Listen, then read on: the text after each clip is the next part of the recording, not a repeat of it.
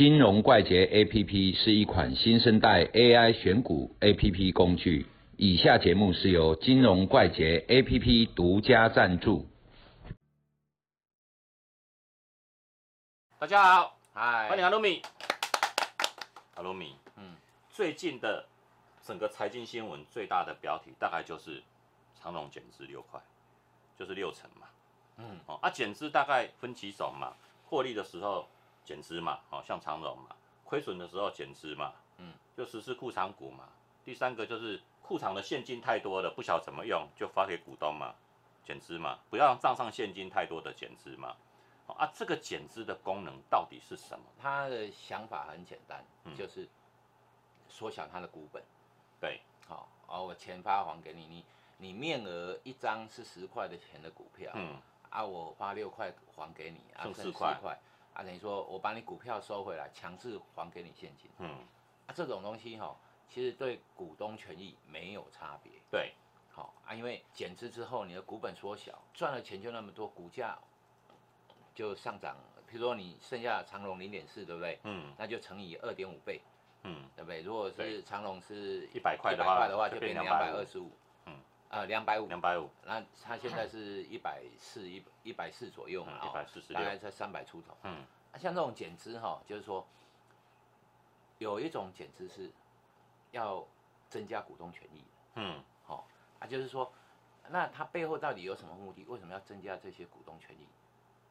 因为资本一缩小，嗯然后股本一缩小，流通在外的股票就减少。减少，那如果我是一个成长的股票，嗯，哦，那明年还会赚很多，那我一除下来，哎、每明年的股东权益是发放的那个 EPS 是非常的高，对，本来譬如说六十块的股票一减资之后，明年六十块，减资之后可能变成一百五十块，对，我们来假设长隆今年赚四十几，对不对？嗯，然后今年赚四十几，它发配息的部分，包括它的那个减资的部分大概是二十四，二十四那块，大概四成多，嗯。好、啊，四四成到五成之间，如果明年预计了哈，嗯。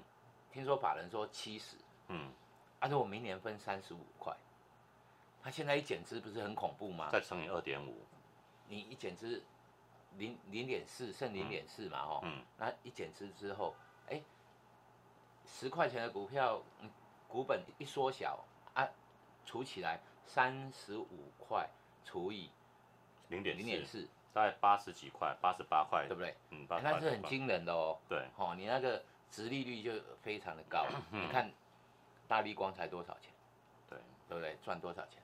一百多块，一百出头。嗯，啊，像这种，如果说减资的话，它日后它是不是可以好炒作股票？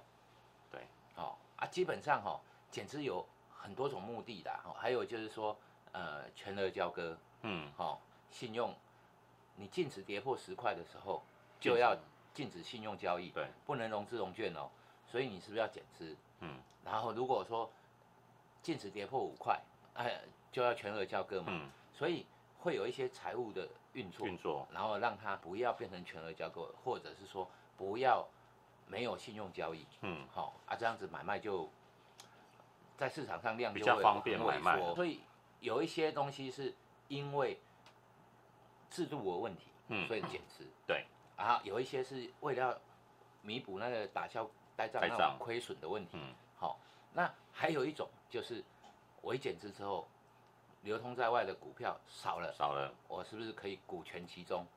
好、嗯，股权集中，最后，好、我万般的努力都是想要炒股价，对不对？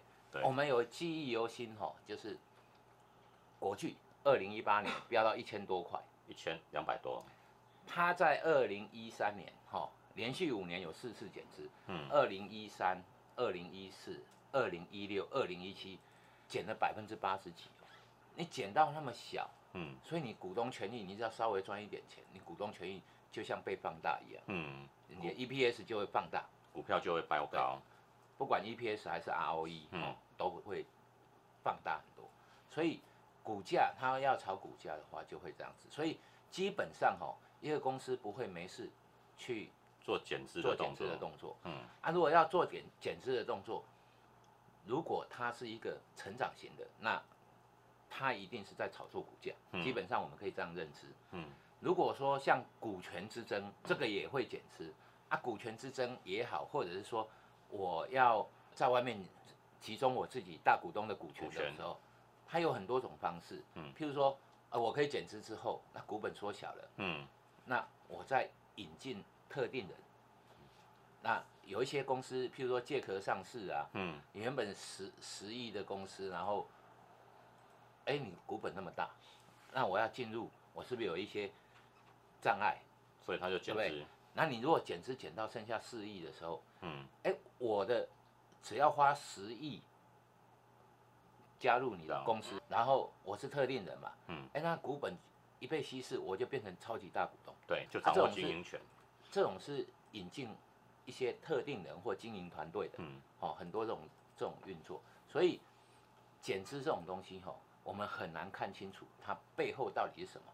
但是有一个东西是可以确定的，基本上减资最主要的目的都在股价，所以我们如果说哈、有一种做法啦，就是说减资的目的，哈、你把减资那里画一条线，嗯好、那个水平画一条线，如果股价减完资之后掉下来，又重新站回那一条线，嗯，好、那这个大概就是准备要炒作这一波了，嗯好、这个是一个就是参考点嗯哦，你可以去参考它。我们在看减资的时候啊，通常都会以减资完之后它股价的表现，如果它股价表现是缓跌缓跌，你看国巨也是缓跌缓跌缓跌，那两三个月之后拉上来之后就不会下来了啦。这种东西减资哦是很难讲的，它背后的目的是很多种的。那你不能用很单纯的，譬如说啊，我是钱发还给你，你要股东避税，嗯，好、啊，我我想股股东要避税也不会差那一些税啊，对了，哦啊，一定背后有一个更大的目的，很可能就是，啊，譬如说啊，我减资之后，然后我可能去引进某些人，减资就是为了增资嘛，嗯据说了哈、嗯那减资也不一定为了增资就可以让自己有更多的股份，股份的比例，我可能就是，哎，我也可以用公司债嘛，对，哦，可转债嘛，那可能也可以找特定人嘛，那我可能透过呃公司的盈余嗯转资本，对好、我就发放股票，好、明年我可能就发放股票，所以这种东西就是背后有很多种原因，但是我们搞不清楚他想要干什么，嗯。好、啊，只是说减资我们可以设定一个减资价格，在减资价格以下跟以上，你把它一刀切开，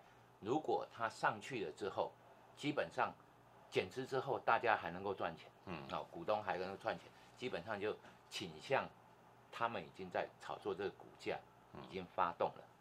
好、那这大概是我的一个思维啦，哦、给大家当参考。嗯，所以阿鲁米的意思是说，不管任何原因去减资，哦，总而总而言之，为了一个字，money money money。对啦，啊，如果财务操作如果不是为了利润，那财务操作干什么？对，就是为了钱，但是背后的意义太多了哈。那我们也没办法去预测到每个大股东减资的时候，他们的想法是什么。好，所以说大概就是这样子。我们谢谢阿鲁米。拜拜。